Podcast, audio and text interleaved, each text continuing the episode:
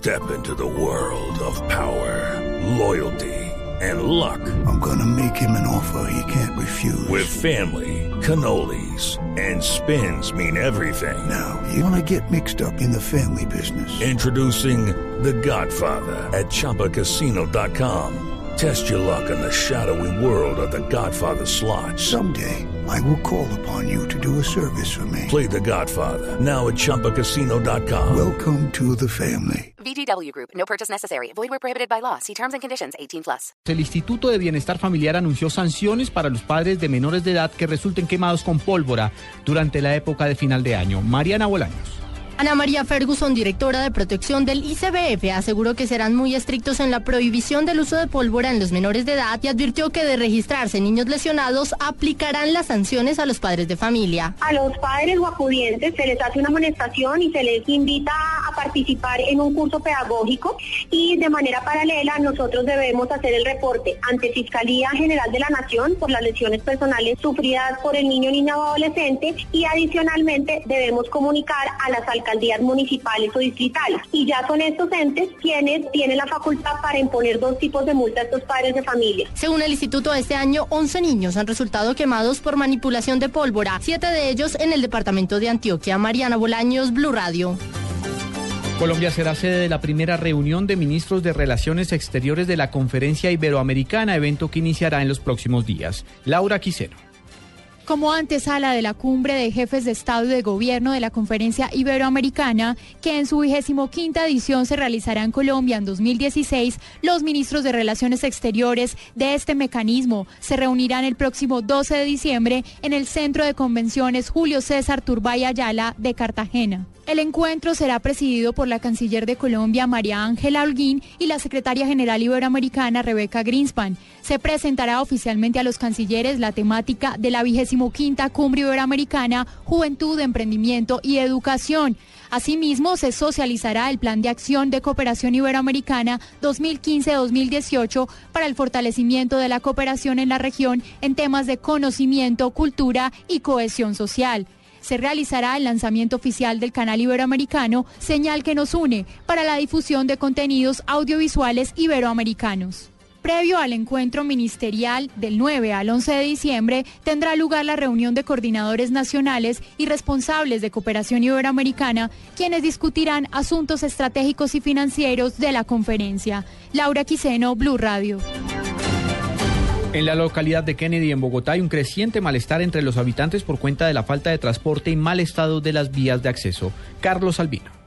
Los habitantes de la localidad de Kennedy, al sur de Bogotá, deben esperar entre media hora y una hora y media para que llegue el bus al paradero. Usuarios reportan mal servicio desde que el alcalde Gustavo Petro ordenó colocar el SITP y cambiar algunas rutas en el sector. Uy, pésimo, en todas partes. ¿Por qué? ¿Qué pasa en Kennedy con el transporte? Porque uno dura dos y tres horas esperando una buseta y todavía es hora que no pasa. Eso es un poquito complicado, es demorado. Yo llevo, por ejemplo, ya como media hora y no pasa. Entonces siempre es un poquito complicado. La señora Yasmín iba tarde a su trabajo porque tenía una hora y media esperando su ruta. Hay que decirle al alcalde que busque otra estrategia, otra idea para...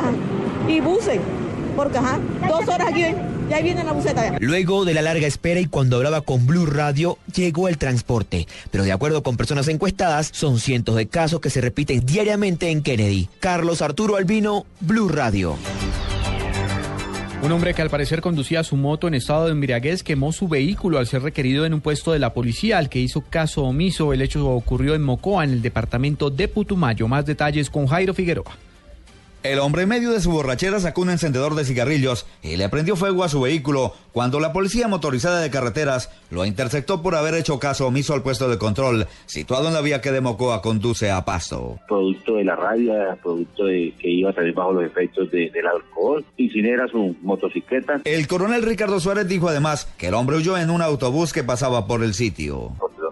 Pedía excusas de lo que ha hecho, pues desafortunadamente ya él se quejaba de que se había quedado sin su motocicleta, que era su medio de transporte. La actuación de esta persona fue reprochada por otros motociclistas. Loco, que habla sin palabras, hermano, porque yo no voy a quemar mi motico así por así. Lo hermano lo que hizo está muy mal, está muy borracho. Igual no tiene los documentos y la policía hace su trabajo. Por el momento, la policía no formuló cargos penales al infractor debido a que no agredió a los uniformados. Jairo Figueroa, Blue Radio.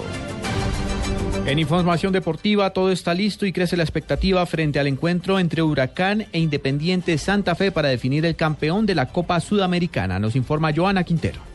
La final de la Copa Sudamericana está abierta. Un empate a cero goles entre Huracán y Santa Fe en Argentina ha dejado con posibilidades a ambos equipos de quedarse con el título. Ramón Ávila, jugador de Huracán. Con muchas ganas, sabemos de que, de que venimos a jugar un partido difícil, que estamos en una situación muy linda de, de, que los dos mejores llegamos a la final y nada, estamos con muchas ganas, sabemos de que, de que tenemos mucho potencial y que mañana vamos a salir a ganar. Los argentinos arribaron a Cali en la noche del lunes y tienen programado una sesión de entrenamiento esta noche a las 7 en el estadio de Palma Seca. Desde Cali, Joana Quintero, Blue Radio.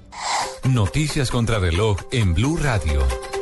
8 de la mañana, 8 minutos. Noticia en desarrollo hasta ahora. Turquía no reforzará su contingente militar en el norte de Irak para entrenar a fuerzas antiyihadistas, pero tampoco lo retirará, dijo en una conversación telefónica el ministro de Exteriores turco Mevlut Cavusoglu a su homólogo iraquí Ibrahim al-Jafari.